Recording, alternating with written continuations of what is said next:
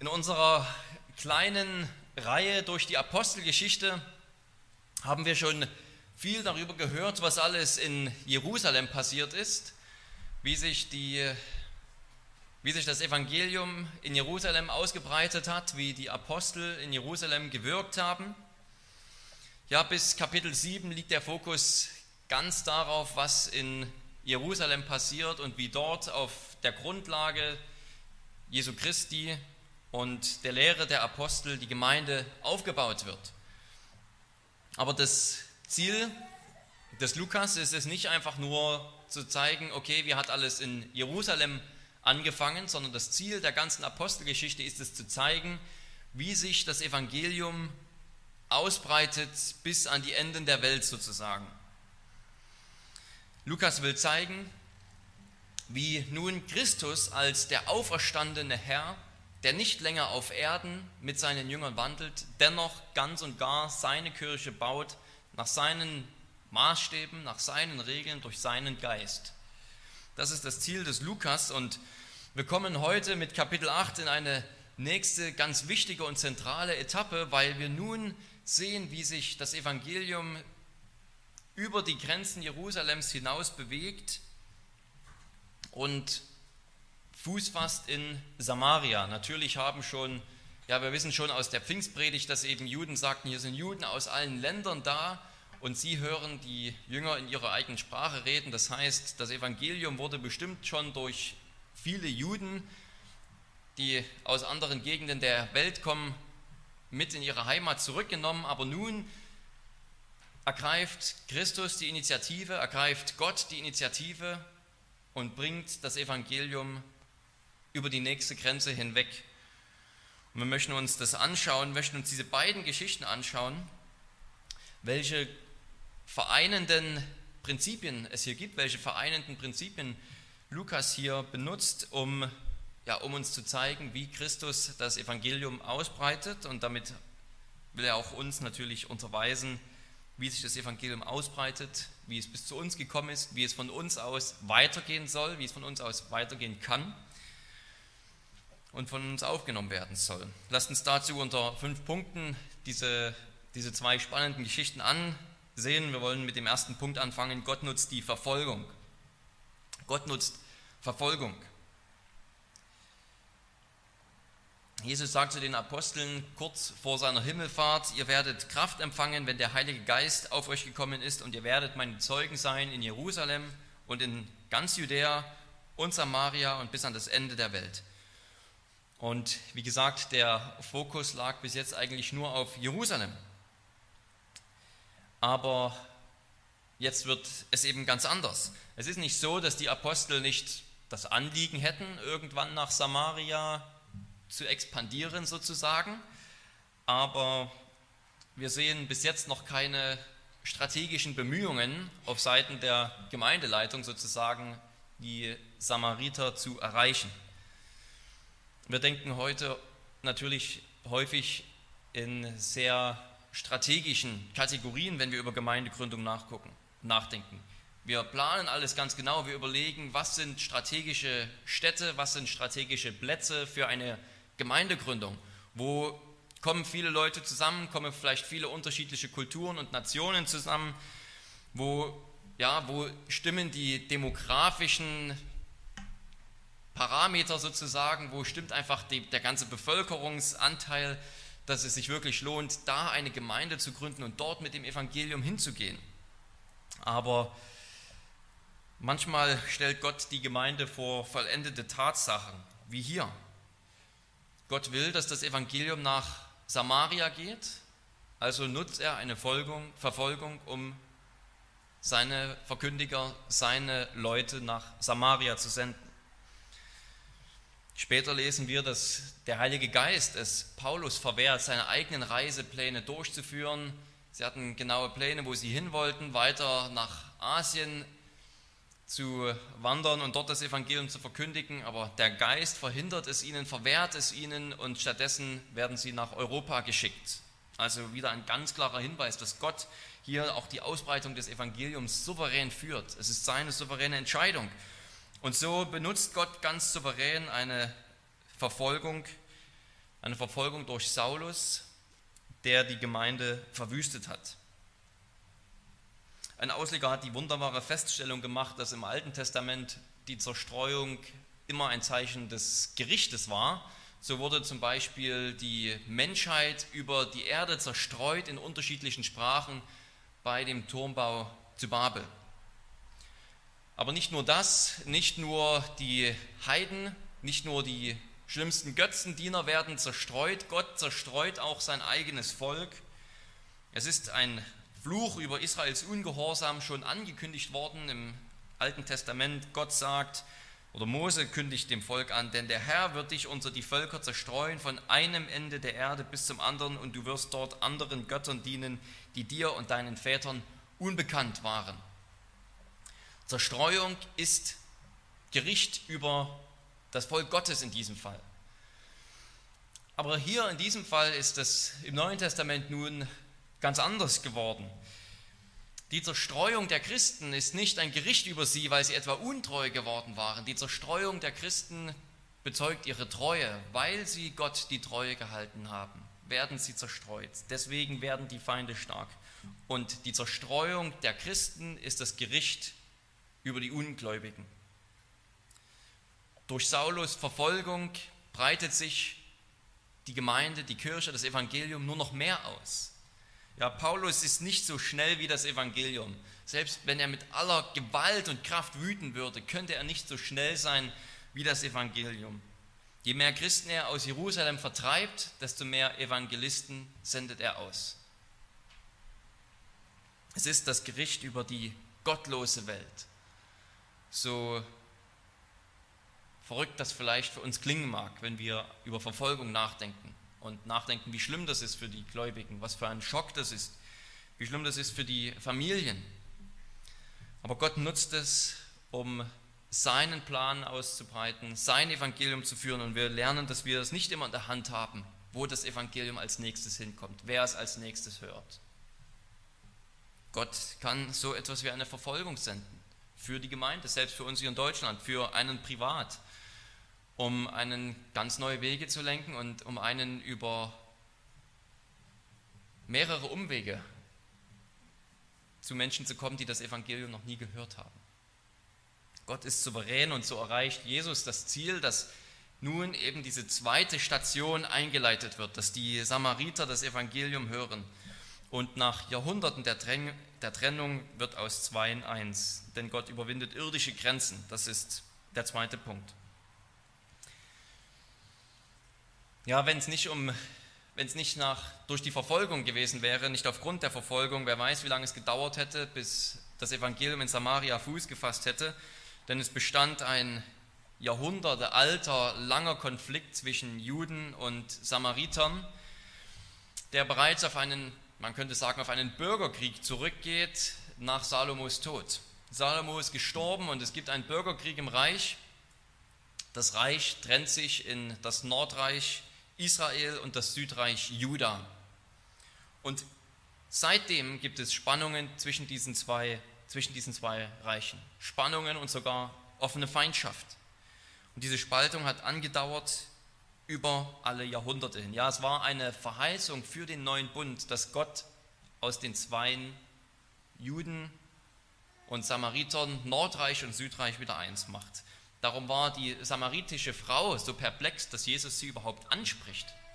Dass er es überhaupt wagt, eine samaritische Frau anzusprechen.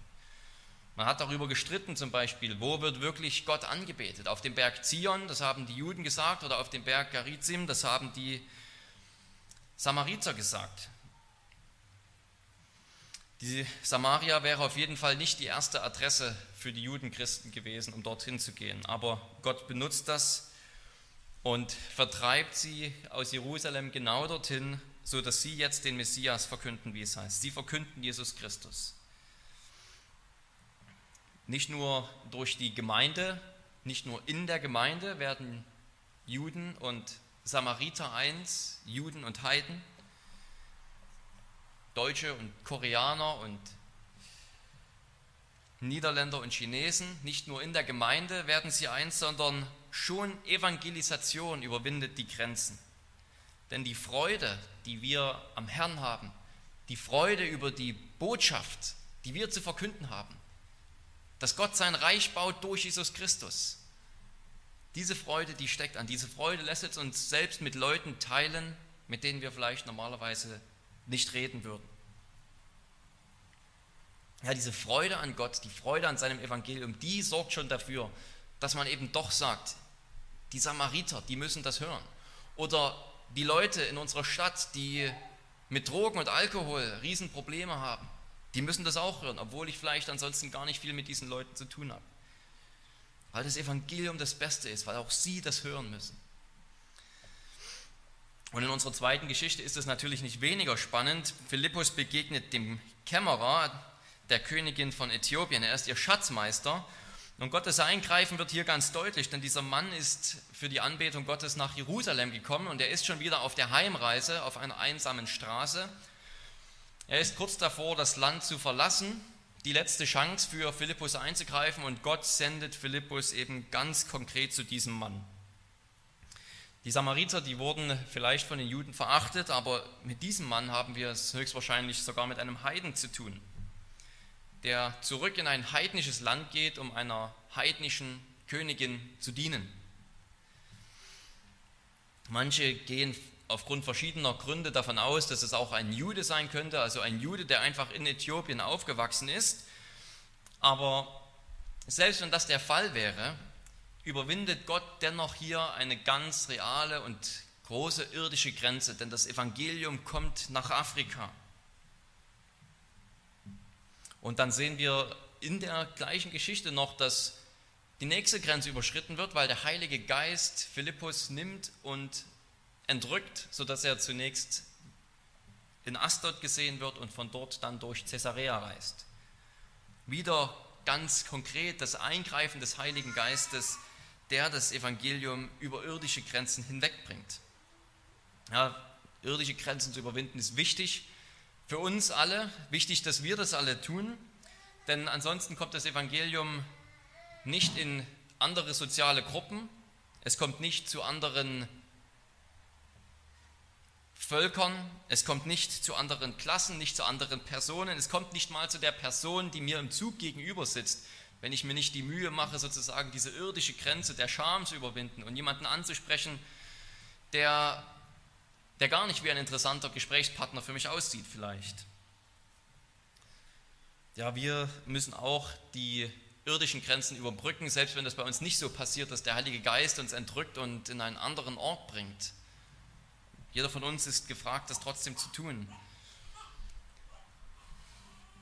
Aber wir sehen schnell, so wichtig das auch ist, es gibt eine zweite Grenze, die, die wir nicht überbrücken können. Die können wir nicht überbrücken, indem wir uns mehr bemühen, indem wir doch einmal jemanden ansprechen, der mit uns in der Bahn sitzt, der mit uns auf Arbeit ist, mit uns in der Schule ist. Es ist eine geistliche Grenze, die allein Gott überwinden kann. Das ist der dritte Punkt heute Morgen, heute Nachmittag.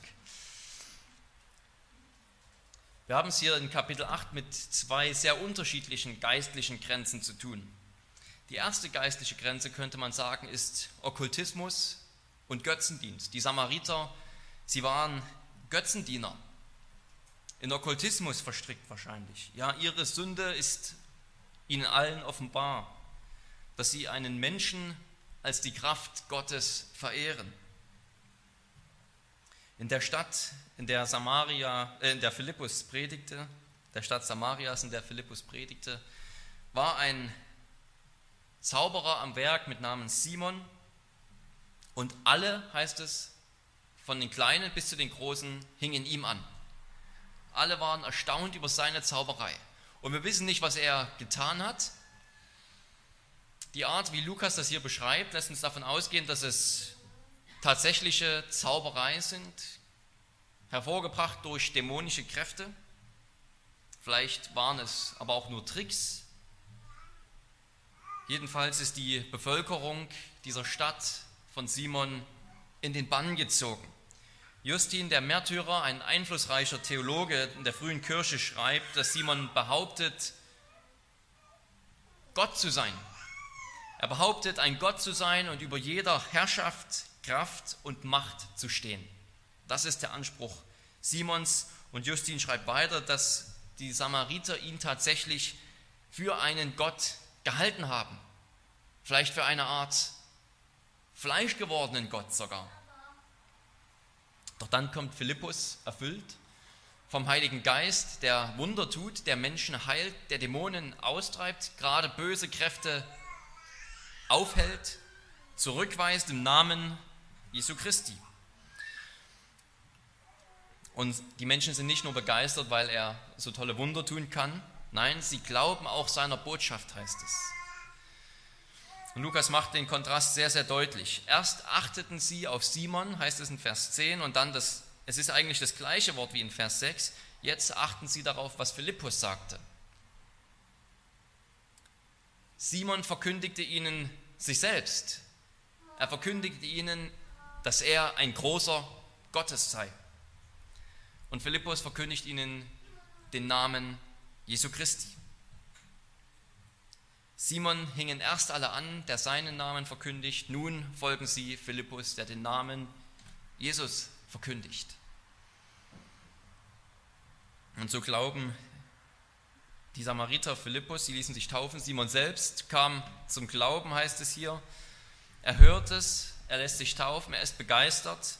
Vielleicht ist hier schon ein kleiner Hinweis darauf, dass er nur einen oberflächlichen Glauben hat. Es heißt, dass er beständig Philippus anhängt, bei Philippus bleibt. Und dieses Wort bleiben oder anhängen, das wurde bis jetzt nie für Personen benutzt, sondern immer dafür, dass die Gemeinde im Gebet bleibt, dass sie bei der Lehre der Apostel bleibt, beim Brotbrechen, bei der Gemeinschaft.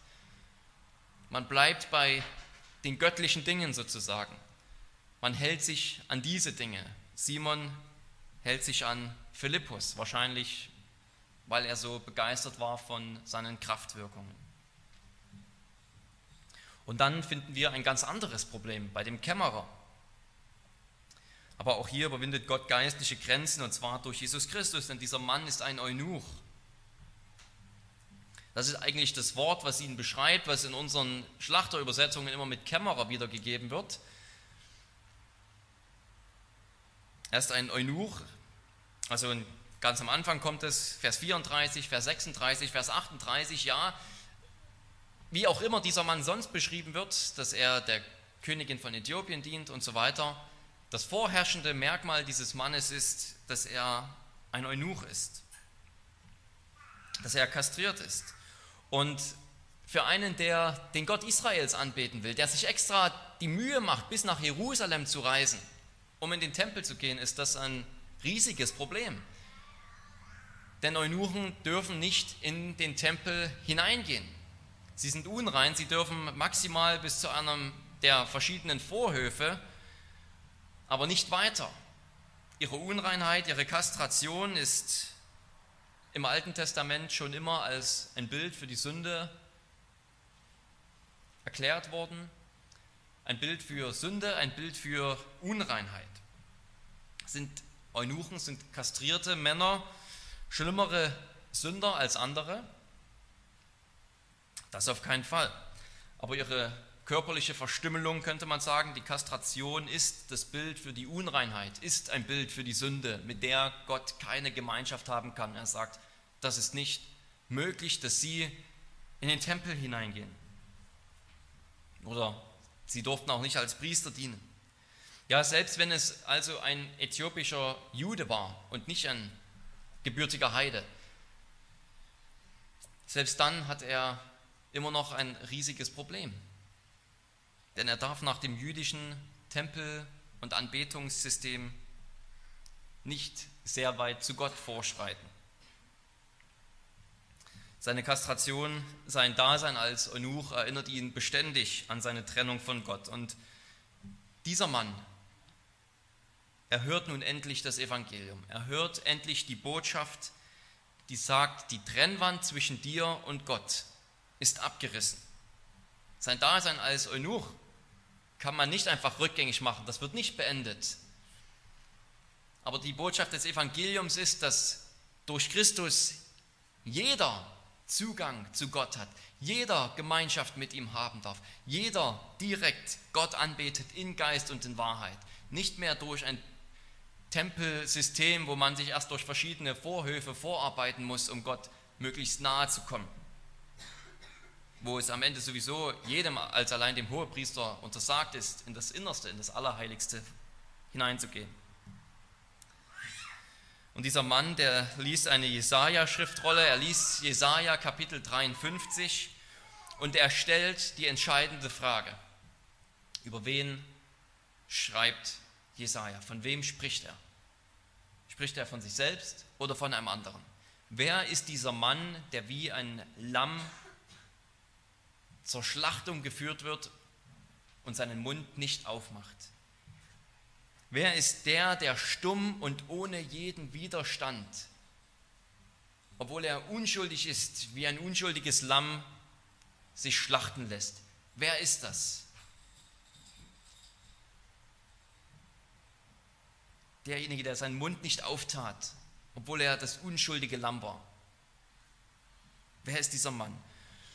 Und stell dir das vor, wenn, wenn dieser Kämmerer diese Frage 30 Jahre früher gestellt hätte, wahrscheinlich sogar nur 20 Jahre früher, dann hätte Philippus ihm keine Antwort geben können. Dann hätte er ihm nicht sagen können, Jesus von Nazareth ist dieser Knecht Gottes.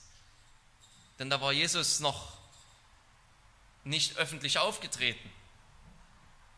Ja, hätte erst 30 Jahre eher gefragt, hätte dieser Name ihm nicht gesagt werden können, diese Identität nicht völlig aufgeklärt werden können. Es hätte nur mit anderen schattenhaften Bildern des Alten Testaments erklärt werden können. Aber das ist das Besondere des Evangeliums, dass eben dieser Knecht Gottes einen ganz konkreten Namen hat. Es ist Jesus von Nazareth, es ist der Sohn Gottes und der Kämmerer darf es dann auch bekennen. Ich glaube, dass Jesus Christus der Sohn Gottes ist. Und Philippus verkündigt ihm das Evangelium, dass Jesus von Nazareth der menschgewordene Gott ist, der sein Leben gab für Sünder, der wie ein unschuldiges Lamm war und dennoch für Sünder gestorben ist, sich hat abschlachten lassen. Warum muss ein Unschuldiger sterben? Weil er die Sünde getragen hat, weil unsere Krankheit und Schuld auf ihm lag. Wir hielten ihn für Gott geplagt, aber unsere Schuld lag auf ihm. Jesaja gibt einige Kapitel später, einige Kapitel nach Kapitel 53, eine wunderbare Verheißung. Er sagt, und der Fremdling, der sich dem Herrn angeschlossen hat, soll nicht sagen, der Herr wird mich gewiss von seinem Volk ausschließen. Und der Verschnittene, es ist ein Eunuch, er soll nicht sagen, siehe, ich bin ein dürrer Baum. Also einem, der keine Frucht bringt, der sich nicht fortpflanzen kann. Ein Verschnittener soll nicht sagen, siehe, ich bin ein dürrer Baum. Denn ich will in meinem Haus und in meinen Mauern einen Platz und einen Namen geben, der besser ist als Söhne und Töchter. Ich will ihnen einen ewigen Namen geben, der nicht ausgerottet werden soll. Was für eine Verheißung, dass ausgerechnet ein Eunuch einen ewigen Namen bekommen soll. Ein Eunuch kann keine Kinder kriegen. Er kann seinen Namen nicht weitergeben. Er hat keine Erblinie. Er hat keinen Stammhalter, wie man so schön sagt. Aber Gott will ihm in seinem Haus einen ewigen Namen geben, der besser ist als Söhne und Töchter. Besser ist als irgendwo im Vorhof der Heiden zu stehen. Besser ist als jedes Tempelsystem. Ja, und so kommt dieser Mann zum Glauben, er hört das Evangelium, Gott schenkt ihm den Glauben und mit dem Glauben, so macht Lukas deutlich, kommt der Heilige Geist, was der vierte Punkt ist. Gott gibt den Geist. Wo sich das Evangelium ausbreitet, da breitet sich der Geist aus in gewisser Weise. Der Geist ist natürlich allgegenwärtig, aber da breitet sich das besondere Wirken des Heiligen Geistes aus. Natürlich kann niemand überhaupt ohne den Heiligen Geist wiedergeboren werden und glauben, aber Lukas will in der Apostelgeschichte ganz besonders darauf hinweisen, dass als Konsequenz des Glaubens auch der Heilige Geist das Leben eines Menschen verändert. Damals häufig auch mit ganz außergewöhnlichen Begabungen, Wunderheilungen, das Reden in verschiedenen Sprachen. Aber selbst wenn es nicht mehr so außergewöhnlich ist, selbst wenn es nur die gewöhnlichen Gaben sind, wie Paulus sie aufzählt in Römer 12 oder im 1. Korinther 12, die Gabe des Lehrens, die Gabe des Dienens, die Gabe der Barmherzigkeit, ist es dennoch so, dass der Heilige Geist dort, wo er Glaube hervorgebracht hat, immer auch noch Dienst und Gabe hervorgebracht wird durch ihn. Und ganz interessant ist eben nun der Fall der Samariter, die glauben und scheinbar stellt sich nichts ein. So kommen die Apostel von Jerusalem und Gott in seiner Vorsehung hält absichtlich den Geist zurück, sodass sie zwar zum Glauben kommen, aber es stellt sich keine besondere Geistesgabe bei ihnen ein, wie es zu erwarten war damals.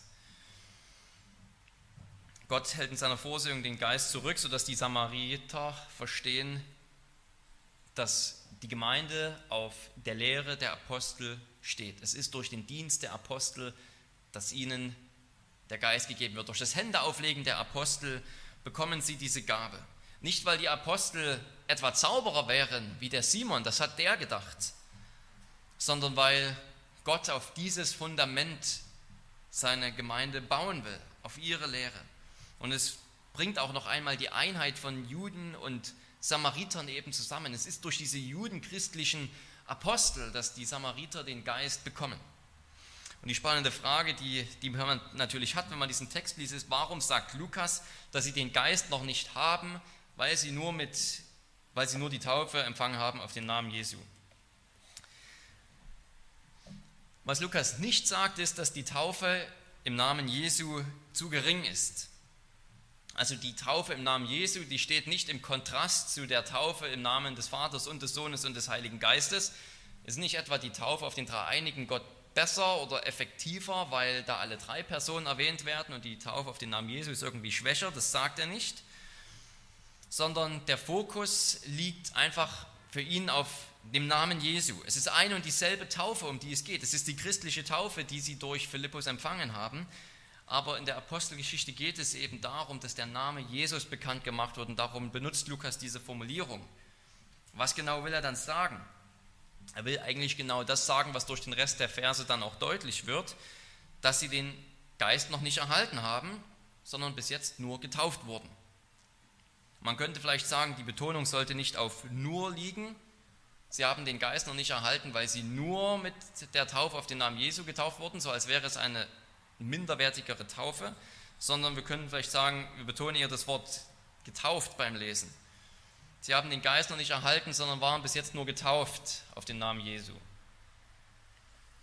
Das ist also keine Frage, kein Kontrast zwischen zwei verschiedenen Taufen, sondern Lukas beschreibt hier eben dieses Ereignis, diese außergewöhnliche Situation, dass sie getauft wurden, aber noch keinen Geist bekommen haben.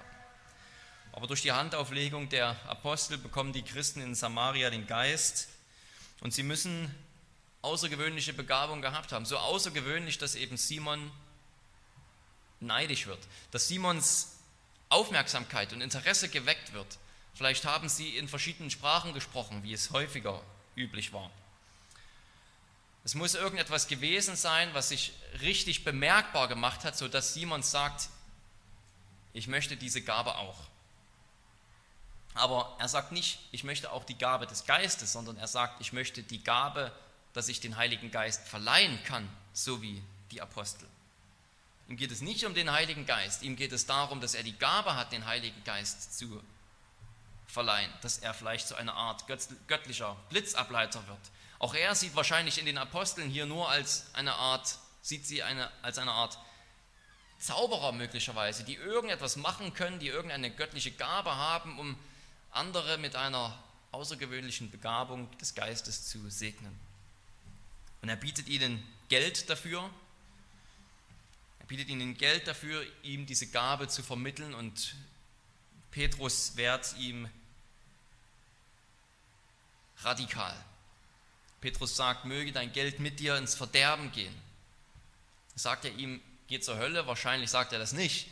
Er sagt ihm nur, dass er sozusagen erst einmal wirklich darunter leiden, darunter zerbrechen soll, dass er mit seinem ganzen Geld davongehen soll, dass er dieses Angebot nicht machen soll. Es ist nicht so, dass Simon keine, keinen Raum mehr hat zur Umkehr. Petrus fordert ihn auf, er sagt, tu Buße. Tu Buße von deiner Sünde, dass du denkst, du könntest Gott manipulieren, dass du denkst, du kannst Gott einfach Geld anbieten und dafür von ihm etwas bekommen, so als wäre Gott nur ein riesiger Wunschautomat. Nicht wir geben den Heiligen Geist, sondern Gott gibt den Heiligen Geist. Das ist die Antwort der Apostel. Die Apostel sind nur Mittel, sie sind Gefäße, durch die der Heilige Geist gegeben wird. Und Simons Sünde ist, dass er, dass er denkt, er kann Gott manipulieren mit Geld. Dass er denkt, ich gebe ihm einfach Geld und dann habe ich auch Zugang zu Gott, Zugang zum Heiligen Geist auf eine außergewöhnliche Weise. In der Geschichte des Eunuchen, da werden keine außergewöhnlichen Gaben erwähnt und dennoch sehen wir sehr eindrücklich das Wirken des Geistes in dieser Geschichte. Denn es ist der Geist, der hier den Philippus lenkt. Der Geist sagt ihm genau, was er tun soll. Er sagt ihm, lauf neben diesem Wagen her und hör, was dieser Mann da liest. Der Geist wird uns das heute nicht mehr sagen. Der wird uns nicht sagen, setz dich in Waggon 12. Da ist einer, der liest die Bibel, den kannst du ansprechen.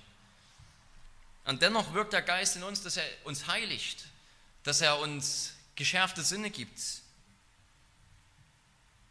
dass er uns führt und leitet, auch in Evangelisationsgelegenheiten, dass er uns hilft, dort dem Namen Gottes Ehre zu machen.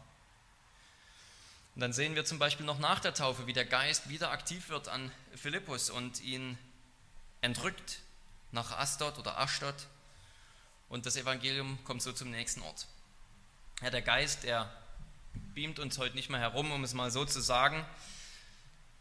Es war eine Zeit besonderer Gaben, aber der Geist Gottes liegt deshalb nicht weniger auf einem jeden von euch. Er hat nicht weniger einen jeden von euch dazu begabt, der Gemeinde zu dienen und dem Nächsten zu dienen. Vielleicht ist es bei uns nicht so, dass ein Zauberer neidisch werden würde, wenn er unseren christlichen Wandel sieht, dass er denkt, das brauche ich auch. Vielleicht ist es nicht mehr ganz so spektakulär, aber es ist deswegen lange nicht schlechter. Der Geist wirkt in uns, der Geist wirkt an euch dass er euch Gaben verleiht, die ihr einsetzt zum Dienst an der Gemeinde, zum Dienst am nächsten. Er gibt offene Türen für Gespräche. Er spricht das Wort zu euch in der Verkündigung, damit sich auch durch euch das Evangelium weiter ausbreitet. Ja, und es fehlt dann nur noch eins, was hier folgt auf diesen christlichen Wandel, auf die Ausbreitung des Evangeliums, dass Gott zu ihnen hingeht, zu den Heiden, dass er die irdischen Grenzen überwindet, dass er geistliche Grenzen überwindet, dass er sie mit dem Geist segnet. Und was jetzt noch fehlt, ist, dass er sie zu sich nimmt, seinen Namen auf diese Gläubigen legt und für immer als sein Eigentum in Anspruch nimmt. Und das macht er in der Taufe. Das ist der fünfte Punkt. Gott gibt die Taufe. Das ist die letzte Verbindung zwischen diesen beiden Geschichten hier. Die Ausbreitung des Evangeliums ist auch die Ausbreitung der Taufe. Es, es, vereint das Evangelium zu allen Zeiten, dass wenn Menschen zum Glauben kommen, sie getauft werden. Der Glaube lässt sich nicht von der Taufe trennen. In Vers 12 wird das direkt erwähnt. Sie glaubten und sie ließen sich taufen. Und damit wird dann ganz deutlich, ihr Leben hängt jetzt nicht länger Simon dem Zauberer an und seiner Magie, sondern der Name Jesu ist über sie ausgerufen worden. Sie sind versiegelt worden, sie gehören Jesus Christus, sie folgen jetzt nicht mehr ihm, sie hängen nicht mehr an ihm, sie kleben nicht mehr an seinen Lippen, sondern sie gehören Jesus Christus. Das ist natürlich auch ein Zeichen für ihr Bekenntnis. Sie sagen, wir wenden uns ab von diesem Okkultismus und allem Bösen, aber es ist noch viel mehr ein Zeichen der Gnade Gottes, der sagt, ihr seid mein, ihr gehört nicht mehr länger dieser Welt an mit ihren geistlichen bösen Mächten. Wir haben heute früh natürlich schon viel gehört über diese zentrale Identität, die den Glauben oder die die Taufe ausmacht. Ja, mit, der, mit dem Evangelium breitet sich die Zahl der Getauften aus. Und sie ist so bis nach Deutschland gekommen. In dieser Geschichte ist eins auch sehr interessant, was in beiden Geschichten erwähnt wird. ist die Freude. Das Evangelium wurde von den Samaritern mit Freude aufgenommen und der getaufte Eunuch, der zieht freudig seine Straße. Was auch immer vor, dem, vor ihm liegt, was für eine lange Reise vor ihm liegt, was für, ein, für eine Zukunft in Äthiopien vor ihm liegt, das ist noch ungewiss, aber er zieht seinen Weg mit Freude, als einer, über den, über den der Name Jesu ausgerufen wurde, als einer, der in den Namen des Dreien Gottes getauft wurde. Beide Geschichten enden damit, dass das Evangelium weitergeht. Petrus und Johannes, die reisen durch samaritische Dörfer auf dem Rückweg nach Jerusalem. In Lukas 9 wollte Johannes noch Feuer regnen lassen auf ein samaritisches Dorf. Jetzt reisen sie durch samaritische Dörfer und verkünden das Evangelium und Philippus wird in die nächste Stadt gebracht von dem Geist. Der Geist breitet das Evangelium aus. Gott breitet das Evangelium aus. Er hat es bis zu uns gebracht nach Heidelberg und will es durch uns auch noch weiterbringen, indem er irdische, geistliche, irdische und geistliche Grenzen überwindet und den Geist gibt und taufen lässt auf seinen Namen. Lasst uns beten. Ein mächtiger Gott und Vater, wir danken dir herzlich für diese Botschaft, die du uns in diesem Wort gibst, indem du uns deutlich machst, wie du der souveräne Lenker und Leiter der Evangelisation bist und der Ausbreitung deines Reiches. Ja, es ist eben dein Reich. Du baust es, du bringst es, du wirst es vollenden. Hab Dank, dass du es bis zu uns gebracht hast und lass uns deine Werkzeuge sein, deine Diener in der Ausbreitung deines Reiches. Ja, wir sind nur irdene Gefäße, Gefäße aus Ton, aber wir bergen einen großen Schatz, das Evangelium haben wir zu bringen zu den Menschen und wir bitten dich in deiner Gnade, nutze uns nach dem Reichtum deiner Gnade, nutze uns nach deiner Weisheit. Amen.